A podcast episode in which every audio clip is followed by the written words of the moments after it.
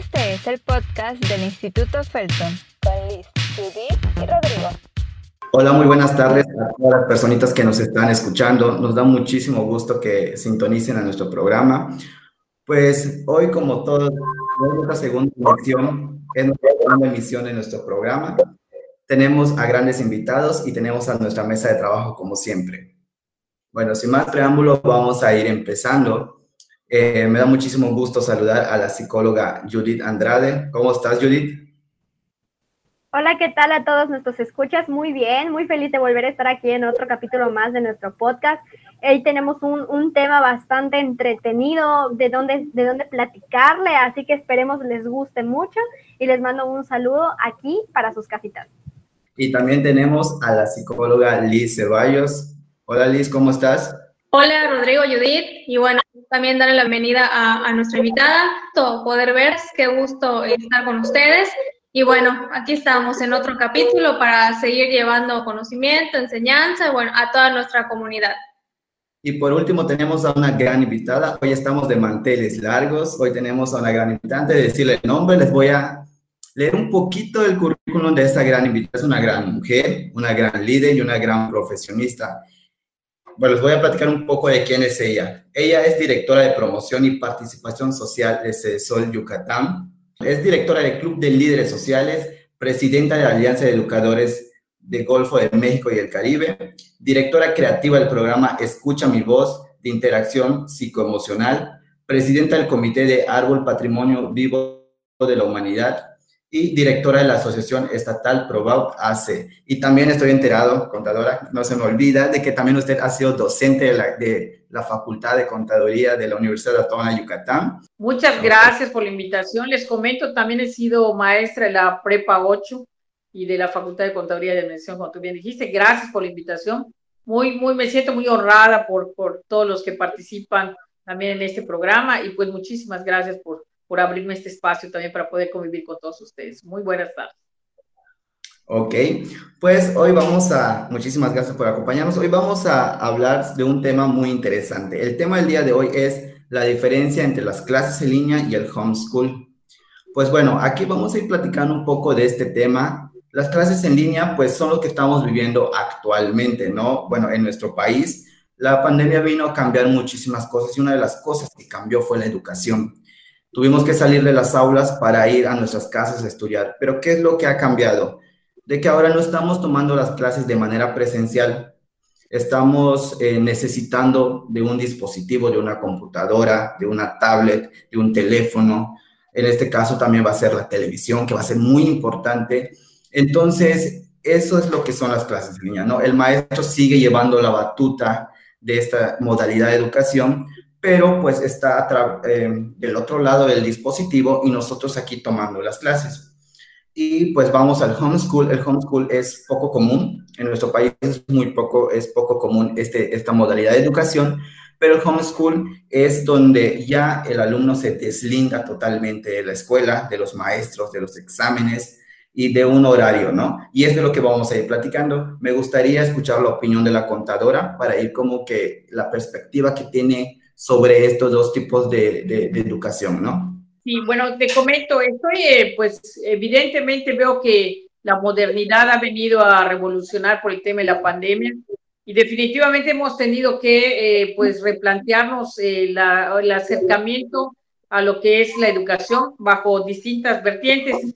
En las clases en línea, pues veo que hay varias modalidades, ¿no? Estuve documentándome un poquito, como es el tema del modelo de rotación, es un poquito donde se toman las clases cambiándose eh, pues de, de, aula, pero teniendo un grupo, se puede decir, en forma eh, colectiva presencial, pero a través de, de, esta, de, esta, de esta clase en línea, ¿no? Veo el modelo flexible, donde es un poco la combinación, ahora sí, de lecciones en línea, pero también son el centro de la, de la instrucción. Por ejemplo, el hijo se asiste a la escuela pública, pero su clase de inglés se imparte en línea, es decir, es parcial, me explico, tiene un poquito la combinación de ambas, ¿no? Y el tema de modelo a la carta, donde puede ser pues una serie de cursos que se ofrecen eh, en línea y el estudiante puede pues cursar en la escuela fuera o dentro de la escuela prácticamente también. Y el que es únicamente en línea, que pues es eh, pues al 100% eh, pues ahora sí pudiéramos decir que puede tomar su clase en distintas horas y también estar en distintos lugares de alguna manera, ¿no? Y el de la house, eh, pues escuela, pues ahora sí, lo que viene siendo eh, la modalidad de house de la casa, pues también implica, veo, un tema de acompañamiento en el caso de los niños, ¿no? Sabemos que también el, el, el papá tiene que hacerle un poquito de tutor y pues eh, en el caso a nivel primaria y a nivel preescolar, se vuelve un poco, no sé cómo o, cómo lo conciben ustedes, el papá tiene que asumir un rol de, de, aprendiz para poder transmitir el tema de, de, los, de la escuela, ¿no? Eh, no sé, Rodrigo, ya sí me gustaría me ampliaras un poquito eh, cómo, cómo funciona en el caso de ustedes y cómo lo están llevando en ambas vertientes. Claro, y es que, por ejemplo, cuando hablamos de educación en línea, nos estamos refiriendo que hay una educación por medio de un docente, pero a través de medios digitales, en donde utilizamos computadoras, tabletas, utilizamos a lo mejor teléfonos inteligentes, pero al fin y al cabo el maestro y el alumno todavía tienen esa interacción. Es decir, llevar la escuela a un plano digital. Pero en contraposición tenemos la educación en casa, en donde ahí ya no hay docente, ¿no? Como se comenta, el padre o el tutor en este caso es el que se vuelve el docente y no necesariamente tenemos que tener una clase en línea, sino que el padre ya usa los lo que son los planes de estudio, busca todo material, por ejemplo, didáctico, hablamos de plastilina, de libros físicos, a todo eso, pero llevándolo en casa. Es decir, el alumno ya no tiene que ir a una institución educativa física, sino que todo ese tipo de, de educación la lleva en su casa mediante sus padres, ¿no? Ahora el docente es el mismo padre o tutor que tiene el alumno, a diferencia de la educación en línea, en donde sí tenemos docentes, simplemente hay una comunicación, pero por vía digital. Así es. Si me permiten, el tema yo creo que de la casa sí resulta un poco más complejo por el nivel de participación que requiere el tutor, es decir, el padre el hermano o el acompañante de alguna manera, porque es el que necesita eh, pues alimentarse de la información y es aptizarla a nivel este, eh, pues niño o adolescente, ¿no?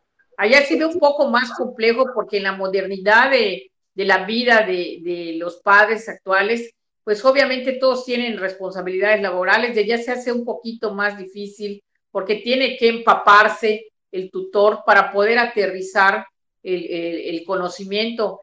Y el niño en este caso, pues al no tener eh, la presencia del maestro, como que el orden de aprendizaje se le vuelve un poco complejo desde la casa, ¿no? O sea, fijar el, la rutina de que mi papá o mi mamá me va a enseñar o algún compañero, eso implica pues eh, el poder adoptar y adaptarse a esa nueva filosofía de aprendizaje y también que los padres tengan el tiempo, ¿no? En cambio, en el caso de línea ya eh, pues obviamente directamente, pues tú eres el que, el que asume el conocimiento a través de la participación, eh, pues obviamente del conocimiento que te van eh, inyectando, ¿no? A través de las redes sociales y a través de lo que es el mecanismo de, de la interacción en línea.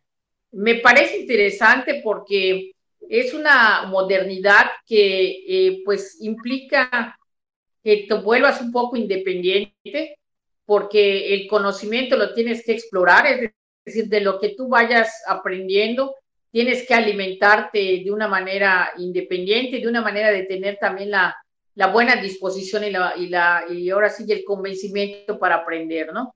Pues eh, yo creo que esa es una primera parte de mi comentario, que me gustaría, pues, evidentemente, interactuar con ustedes en base a eso.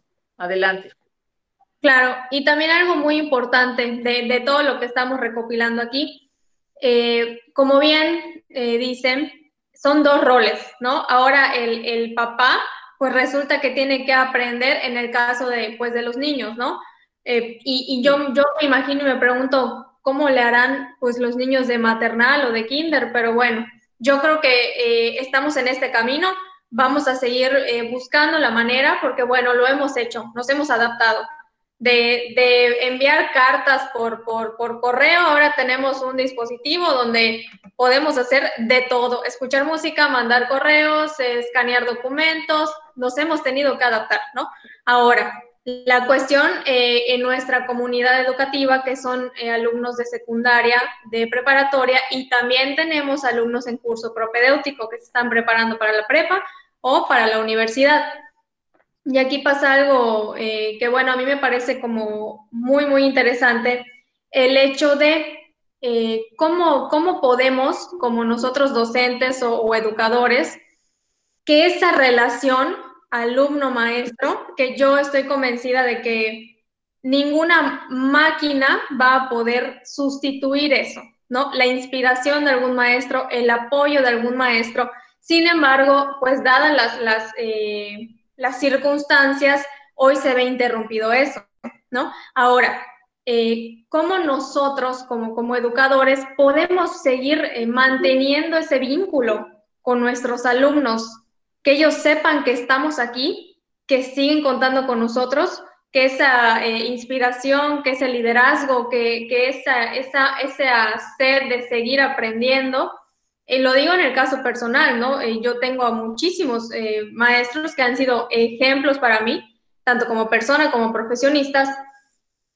Y, y, bueno, yo me hago la pregunta y digo, si hubiera sido en línea la educación, este vínculo se hubiera mantenido yo creo que también es un, es un muy, buen punto para que podamos eh, platicarlo. Claro. Y es que si te das cuenta, los roles del maestro cambian.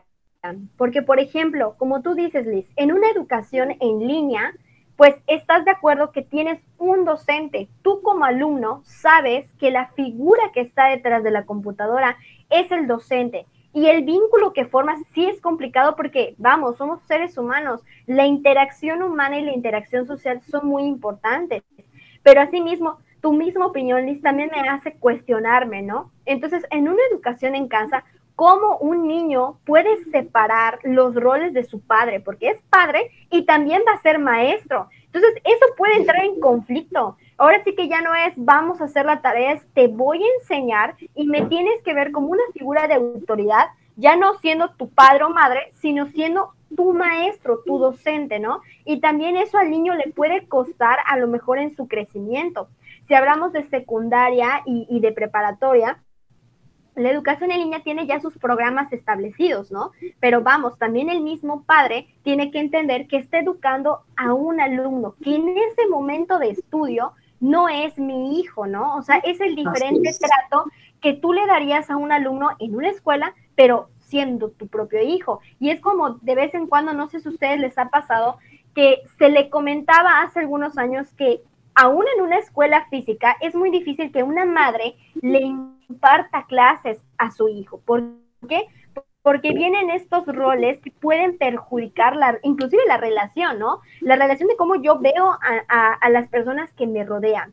Y bueno, en educación en casa tal vez sí tengamos esos vínculos, pero como dice Liz, hay que fomentar ahora en la educación en línea, seguir teniendo ese vínculo con los alumnos. Como realmente voy a llegar a admirar a ese profesor, realmente voy a llegar a sentir que su éxito me lo está traspasando. O sea, es muy importante así cuestionarnos cómo podemos motivar a nuestros alumnos a través de los dispositivos electrónicos que ya existen.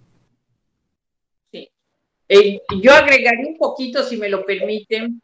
Eh, yo creo que es difícil quitarse un rol de papá y, asumirlo como maestro, porque eh, primero el, el, rol que juegas como papá implica una autoridad pero bajo ciertas eh, responsabilidades del hogar. Entonces, ¿cómo decirle al niño, ahora sí soy tu maestro, veme como maestro y luego veme como mamá? Y eso implica que el niño pues sienta que no es, no, no es en serio lo que le está diciendo el papá, no si antes tenía un maestro. Yo creo que esta transición de los niños que tuvieron un maestro y ahora dicen, oye, ¿por qué mi mamá está asumiendo el rol? va a ser un poco complejo. Yo creo que en este momento esa transición va a ser la determinante.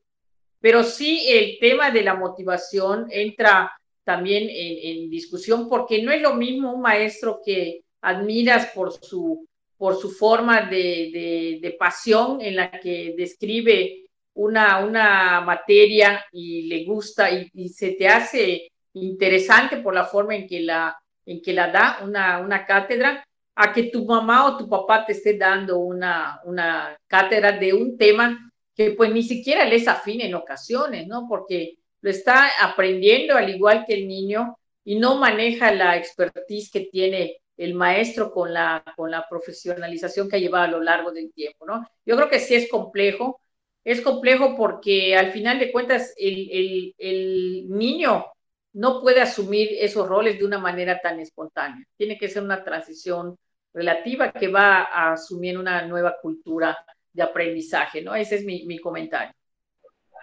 Adelante. Así es, yo, creo que eh, como bien lo comentan eh, todos ustedes, ¿no? En esta cuestión, creo que un rol es muy difícil de sustituir, ¿no? desde que tenemos también en casa rol de, de, papá, rol de mamá, esas son cosas, ¿no? Cuando estamos en la familia, eso tal vez a veces se pueda sustituir, pero ¿qué es lo que pasa en esta cuestión, ¿no? Eh, como el niño, el adolescente ya, nos, ya no nos ve como esa figura, ¿no? A veces hasta, a veces a, la mamá lo desobedecen, pero al maestro a veces más le hacen caso, ¿no? Porque ya hay reglas más establecidas en la escuela, tal vez ahí ya están más condicionados. Y entonces también a veces aquí eh, como papá nos puede ganar como que el sentimentalismo. Dice, si no lo hago, ah, pues está bien, no lo hagas. Este, después lo hacemos. Ese después no se va a hacer. Entonces yo creo que sí, para los papás es muy complicado estos momentos, sí, no les ha costado muchísimo adaptarse, es entendible, ¿no? En esta cuestión, porque también tienen una rutina, ¿no? Y aquí vamos a hablar, como platicábamos aquella vez, ¿no? De que aquí hay que aprender a financiar lo que es el tiempo. Como papá, pues eh, tienes 20 mil actividades y aparte súmale ahora que tienes que estar atento a que tu hijo se siente, a que tu hijo preste atención, a que tu hijo logre captar todos los aprendizajes, ¿no? pero pues es algo que, que, realmente nos está poniendo a prueba y que realmente vemos que, que, aquí se está haciendo. Y realmente yo creo que también, como mencionaron anteriormente, de cómo buscar ese acercamiento, ¿no?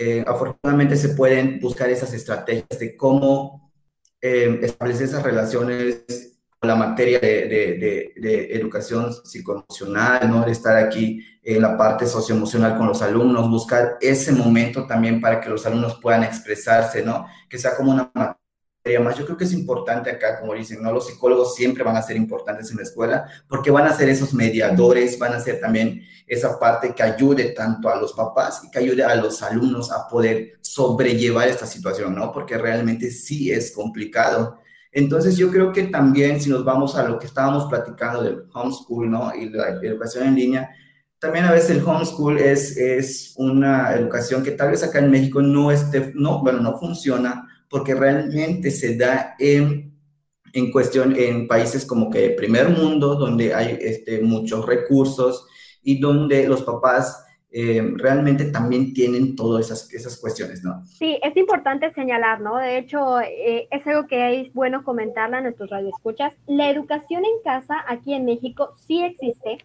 pero no está tan popularizada como en otros estados o en otros países como lo serían Estados Unidos o Inglaterra. Aquí en México, el organismo controlador y organizador de esta educación en casa es el Instituto Nacional para la Educación de los Adultos es decir, con siglas INA, INEA, perdón, Instituto Nacional para la Educación de los Adultos. Ahora bien, ustedes me preguntarán, bueno, pero estamos hablando de adolescentes.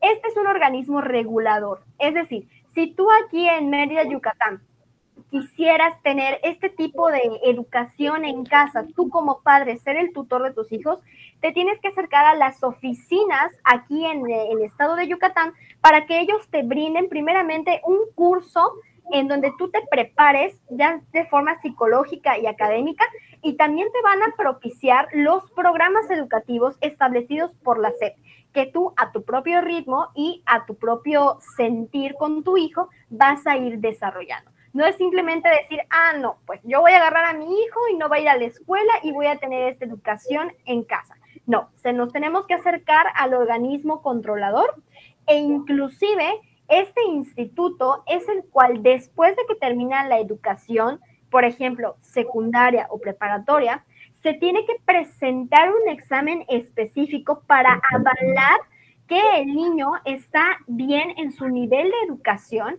y también para certificar en dado caso que ya terminó secundaria o preparatoria. Es importante señalarlo para que pues también nuestros radioescuchas tengan este dato por ahí, que aquí en Mérida el ISTE es uno de los organismos que ayudan a la educación para los adultos y a la educación para los adolescentes. Y asimismo, la oficina se encuentra, si no estoy mal, en la calle 60 del centro de la ciudad.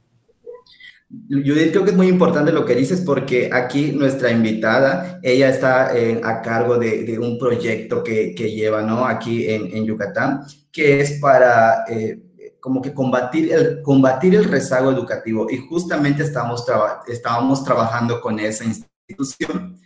Estamos trabajando con el IAE también y con el INEA para que pues se pueda combatir ese rezago. Ella nos puede platicar mucho más sobre, eh, sobre cómo funciona Claro, sí, te lo agradezco, Rodrigo. Precisamente Rodrigo fue promotor en certificación educativa, les quiero comentar, y la dirección que pues tengo a bien eh, representar tiene el programa de promotoría en certificación educativa, que precisamente con el Instituto de Educación para el Adulto Mayor, que pues realmente pertenece al IAE, este, pues está vinculado porque nosotros salíamos como brigadas entre entre ellos Rodrigo, para visitar y convencer a cada uno de los, de los, ahora sí, de los que caen en el rango, entre los, eh, lo que son los años que, no cursaron a nivel secundaria y a nivel primaria, de cierta edad que ya rebasaron eh, la etapa institucional, es decir, del curso regular, pues eh, ese es el, el, programa que llevamos a los 106 municipios del estado y consistía precisamente en convencer a los adultos mayores de inscribirse para certificarse y efectivamente hay un examen, un examen que precisamente se hace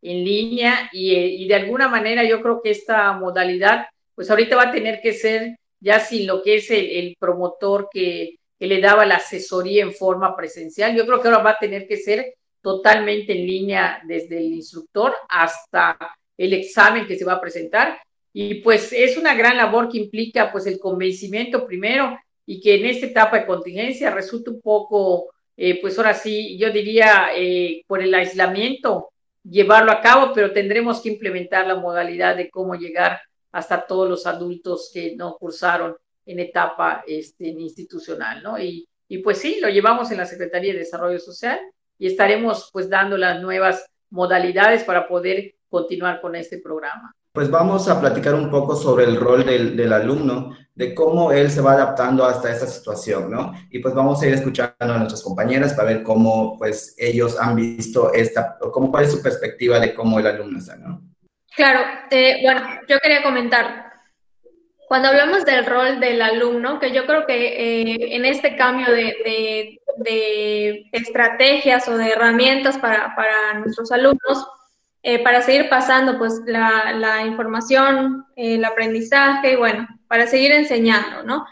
Eh, aquí, si de por sí ya la educación era algo eh, que se construye por, por, parte de nuestros maestros, pero también algo muy importante que, que mencionaban, pues es este rol del alumno, ¿no? Que a fin de cuentas existe el rol, puede que sea eh, un poco ausente, puede que sea más, eh, más entregado o más atento, pero el, vínculo existe, ¿no? El rol existe.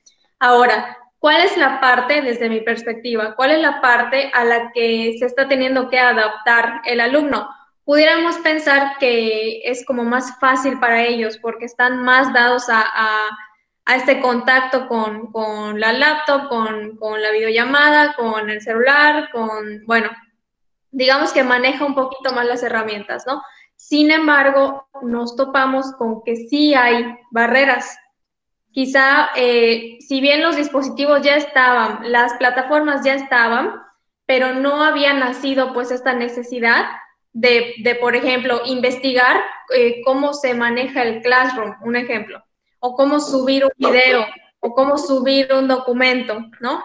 Entonces, eso también es algo que eh, ahorita también ellos se están eh, teniendo que adaptar a esto y la verdad es que desde, como yo lo veo, se han adaptado bastante rápido, bastante rápido. Entonces, eh, juntando o, o, combinando el rol que nos toca a nosotros como educadores y a los docentes, es cómo vamos a qué estrategias vamos a crear para ir a la par, para que vayamos juntos, para que nadie se quede atrás, para que todos vayamos en el mismo canal hacia el mismo objetivo. Yo creo que las estrategias tendrán que ir marcándose porque definitivamente el tema de las TICs, ahora sí, eh, pues vinieron a, acelerar, como tú bien dices, cómo subir un archivo, cómo, cómo mantener tu información en la nube, que también ahorita eh, demasiada información, pues no se puede concentrar eh, todo en la computadora o en la tablet. Eso va a definir una estrategia primero de poder encontrar que el conocimiento también del maestro tiene que estar a la vanguardia del alumno, porque el alumno puede hacer una investigación tan profunda que sea eh, pues un, un, horizonte de cuestionamiento, ¿no? Yo, yo lo diría como docente, yo recuerdo que cuando me paraba en la Facultad de Contaduría y como allá se practica durante toda la carrera prácticamente en un, en un 60%, pues llegaba ya con, con una especie de expectativa de si el alumno no iba a superar el conocimiento. Y yo creo que ahorita, dado las investigaciones que se están haciendo de toda la información, pues el maestro tiene que estar muy actualizado, muy vanguardista, porque ya el alumno va asumiendo un rol eh, pues muy sistematizado, yo diría, ¿no? Demasiado avanzado, lo que implica pues como estrategia tener que estar actualizándose el maestro en distintos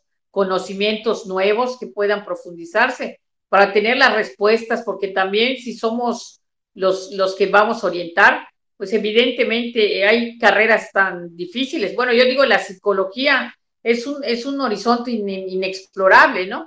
Entonces yo todas las estrategias que van manejando a nivel psicología, me imagino que pues la vanguardia será tener eh, las herramientas para dar una respuesta que un, un, psicólogo distinto puede también cuestionar, pero a la vez que le genere un conocimiento más abierto al, al, al, alumno, ¿no? Yo creo que eso es lo más interesante, porque al final la psicología es una respuesta a una, a una conducta, a una situación emocional, psicoemocional, que puede tener varias respuestas, pero la que va a tener el mayor impacto va a ser la que sea persuasiva, intuitiva eh, y de alguna manera perceptiva también para el conocimiento del alumno. No sé si estoy equivocada o, o de alguna manera es, es, cercana a la realidad de ustedes como psicólogos, ¿no?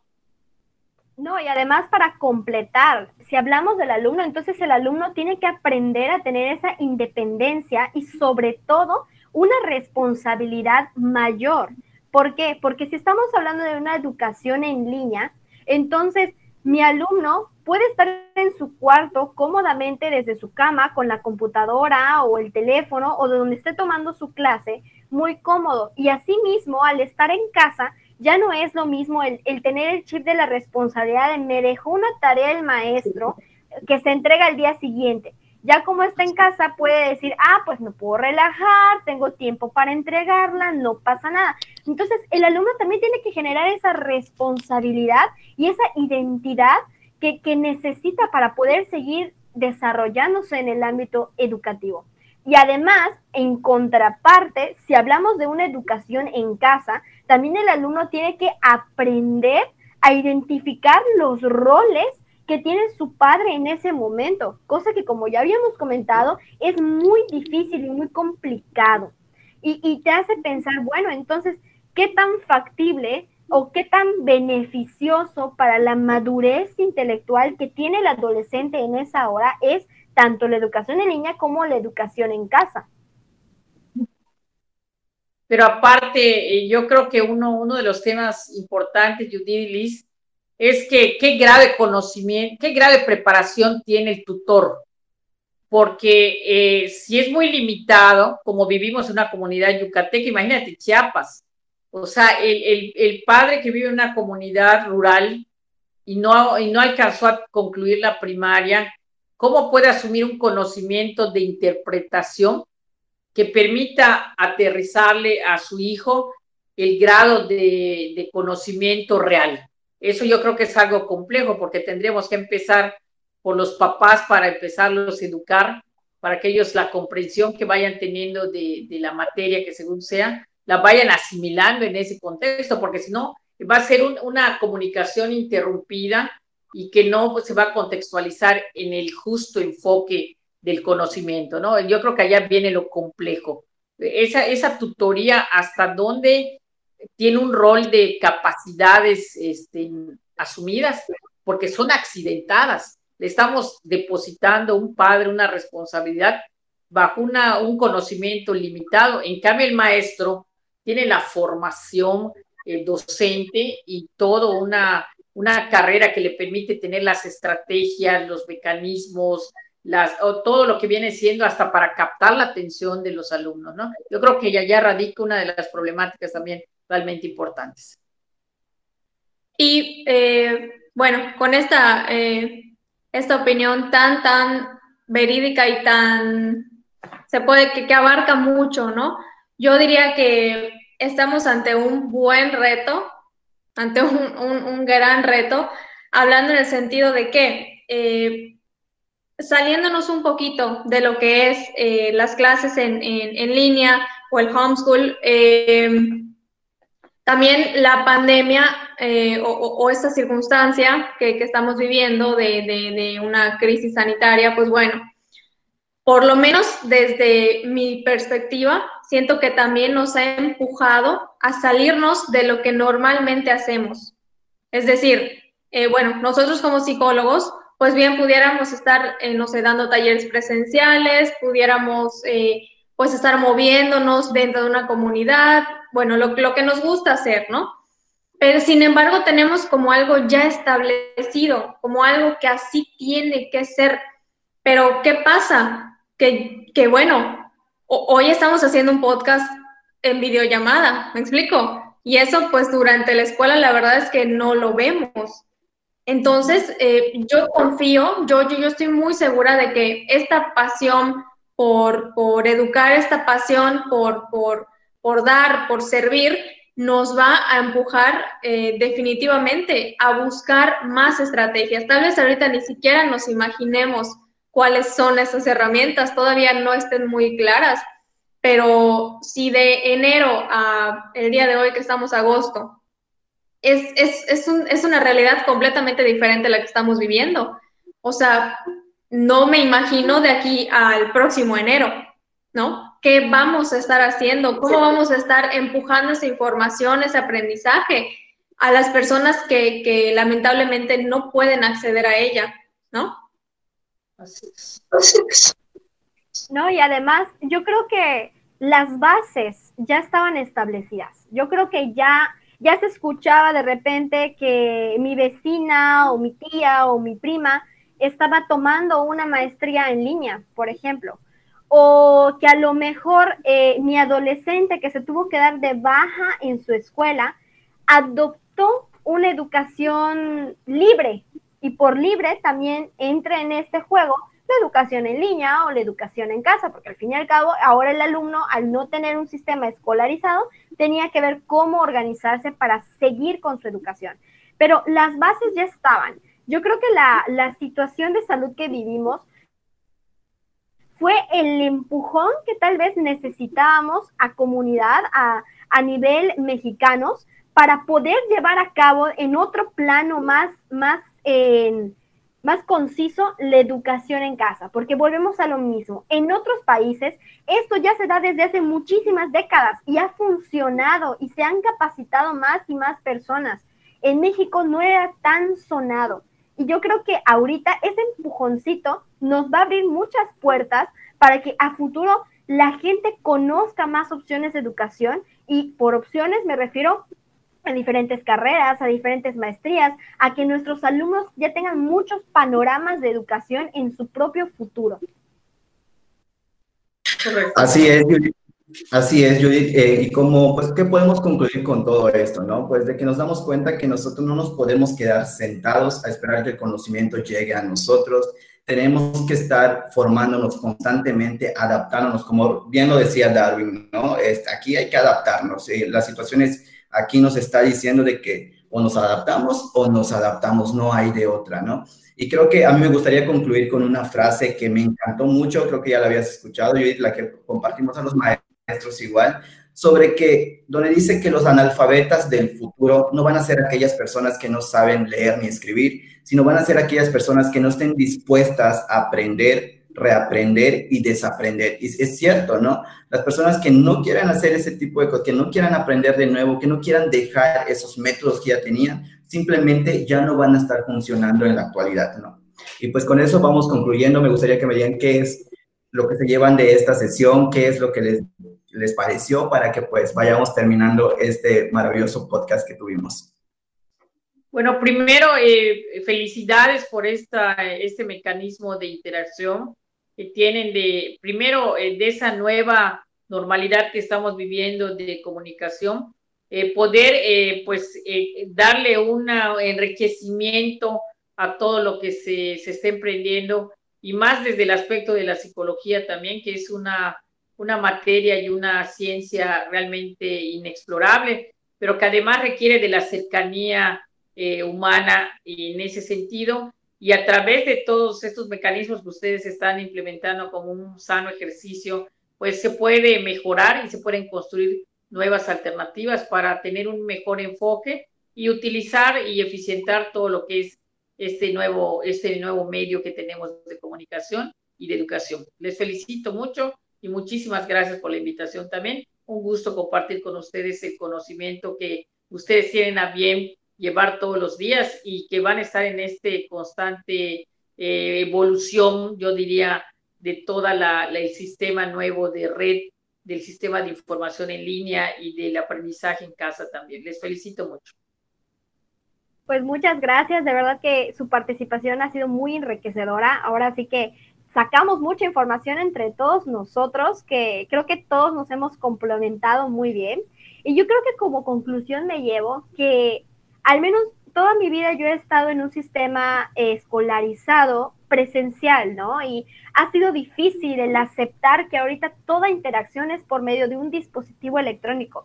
Siempre voy a comentar, ¿no? Que a veces esa interacción social también nos sirve a nosotros para podernos defender en el día a día, en nuestra vida normal, ¿no? Necesitamos de convivir con compañeros, necesitamos de convivir con maestros y sin embargo, bueno, Esperemos ya pronto pase esta situación para que volvamos a estar otra vez juntos. Pero sin embargo, qué bueno que ya conocemos este sistema educativo que nos puede abrir las puertas, vaya, a cualquier tipo de país, cualquier tipo de, carrera, cualquier tipo de educación y que también le puede dar la pauta a padres de familia a decidir qué es lo más factible para ellos, qué es lo más factible en cuestiones sociales, en cuestiones económicas, en cuestiones en fin, ¿no? Ya tenemos un parámetro tan grande de opciones en el aspecto educativo que de cierta forma es muy bueno porque ahora sí que ya no hay pretexto. La educación puede llegar hasta los rincones más escondidos del mundo. Eh, también eh, darle las gracias a, nuestra invitada, Marisa Salazar. La verdad es que es un gustazo haberla conocido. Gracias. Yo creo que de, esta sesión lo, lo, mejor que me llevo es, eh, es seguir indagando, ¿no? Que se despierte esta curiosidad, que puede ser una muy buena cualidad, para conocer, eh, bueno, qué, qué, herramientas tengo, ¿no? ¿Qué, qué, qué habilidades puedo seguir desarrollando, porque si bien terminamos una carrera y es un logro, pero el camino sigue, o sea, eh, la educación no para, no para, entonces eh, es, es, lo que me llevo, ¿no? También el hecho de tener claro que yo creo que todos aquí tenemos un objetivo, que yo eh, me gustaría que también toda nuestra comunidad eh, se sumara a esto. Tenemos un objetivo. ¿Cuál es ese objetivo? Eh, bueno, en mi caso es aprender, educar y seguir sirviendo. ¿Cómo lo voy a hacer? Ah, bueno, pues eso, eso es lo que estamos platicando aquí, ¿no? Esas son las herramientas que vamos a ir descubriendo y desarrollando, ¿no? Pero mi objetivo ahí está y todo se va a alinear a eso. Entonces, eh, me, me, gustó muchísimo este tema. Yo creo que pudiéramos quedarnos hablando horas, eh, pero la verdad es que fue, fue un gusto, un gusto haberla conocido. Y bueno, es conocer más de lo que hay en, el Estado, ¿no? Como que esas, esas instituciones a las cuales puedo asistir y las personas que nos escuchan, bueno, hay muchísima tela de donde cortar. Y eh, bueno, pues muchísimas gracias por este tiempo que, que nos dedicó. Gracias. Muchísimas gracias un fuerte abrazo. Rodrigo, gracias por la invitación. A todas las maestras que son los formadores y transformadores del mundo, pues un abrazo fuerte, mucho éxito en esta nueva transición y en esta nueva forma de convivir. De verdad, mucho éxito para todos. Muchísimas gracias a usted y esperamos que nos sigan sintonizando para, porque vamos a tener más temas muy, muy, muy importantes y pues nos vemos en la próxima.